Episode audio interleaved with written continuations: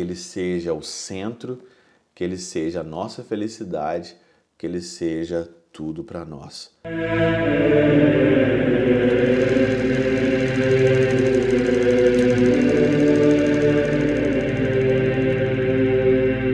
Pai do Filho e do Espírito Santo. Amém. Olá, meus queridos amigos, meus queridos irmãos. Nos encontramos mais uma vez aqui no nosso Teoses.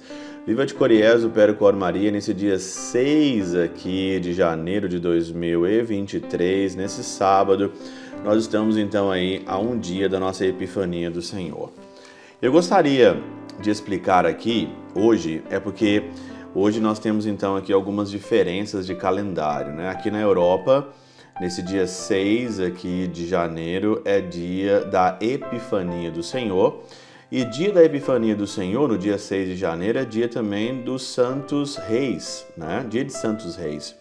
Dos três ali, fala magos, três reis magos, que vieram oferecer os seus presentes ao Senhor. E o Senhor então se manifestou às nações. No nosso calendário, aí, principalmente do Brasil, de Portugal, não é hoje, mas a Epifania do Senhor vai para o domingo, né? Domingo aqui a Epifania do Senhor, amanhã, aliás. E no dia 8 é dia do batismo do Senhor e dia 8 também é aí o dia do meu batismo. Eu fui batizado, né, no dia 8 de janeiro. Então, é aí diferenças um pouquinho de calendários. Então, se eu seguisse o calendário da Europa, hoje seria Epifania e domingo o batismo do Senhor. Mas eu não vou, não vou fazer isso, eu vou seguir mesmo aqui a liturgia portuguesa. Então, amanhã Epifania e na segunda-feira eu comento sobre o batismo do Senhor. Mas hoje na liturgia, a liturgia nos apresenta Marcos no capítulo 1, versículo de 7 a 11, que também é batismo do Senhor. E no finalzinho ali, depois que João Batista batiza o Senhor, que até é um dos mistérios né, luminosos, né, o primeiro mistério luminoso é o batismo do Senhor. Ali então João ele batiza, o céu se abre, vem uma pomba né, do Espírito Santo, pousa sobre o Senhor, e aí então vem uma voz do céu: Este é meu filho muito amado, no qual eu coloco todo o meu, meu bem-querer, toda a minha complacência aqui. Interessante é que o pseudo Jerônimo ele comenta o seguinte aqui: em sentido moral, também nós, arrastados da inconstância do mundo pelo odor e pela pureza das flores, corremos como jovens atrás do noivo pelo sacramento do batismo, somos lavados pela graça do perdão com as duas fontes de amor de Deus e do próximo.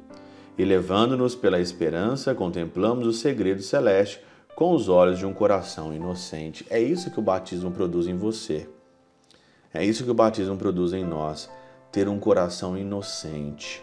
Daqui em diante recebemos o Espírito Santo que desce aos mansos, que possuem um espírito contrito e humilde, humilhado, e um coração inocente. É ele e ele permanece com uma caridade que nunca sucumbe. E a voz do Senhor é dirigida dos céus a nós que somos amados por Deus, bem-aventurados pacíficos, porque são chamados filhos de Deus. Então o Pai, com o Filho e o Espírito Santo, entregará o agrado em nós, encontrará agrado em nós, quando nos tornamos um único no Espírito com Deus. É isso que o batismo faz com você. É isso que o batismo faz comigo, nos torna um coração inocente, um com o Senhor, e o Senhor tem que encontrar um agrado em nós. Essa é a nossa tarefa. E como é que o Senhor encontra um agrado em nós? O Senhor ele gosta de corações puros, humildes, de corações dependentes a ele, de corações que estão num constante oferta ao Senhor e que não vivem para si só. Agradar ao Senhor é você colocar o Senhor primeiro em tudo na sua vida e não querer resolver as coisas por si mesmo, mas deixar que o Senhor seja tudo, que Ele seja o centro, que Ele seja a nossa felicidade, que Ele seja tudo para nós. Aí sim Ele encontrará no nosso coração agrado. Pela intercessão de São Chabel de Mangluf, São Padre Pio de Peltrautina, Santa Teresinha do Menino Jesus e o Doce Coração de Maria, Deus Todo-Poderoso os abençoe. Pai, Filho e Espírito Santo, Deus sobre vós e convosco permaneça para sempre. Amém.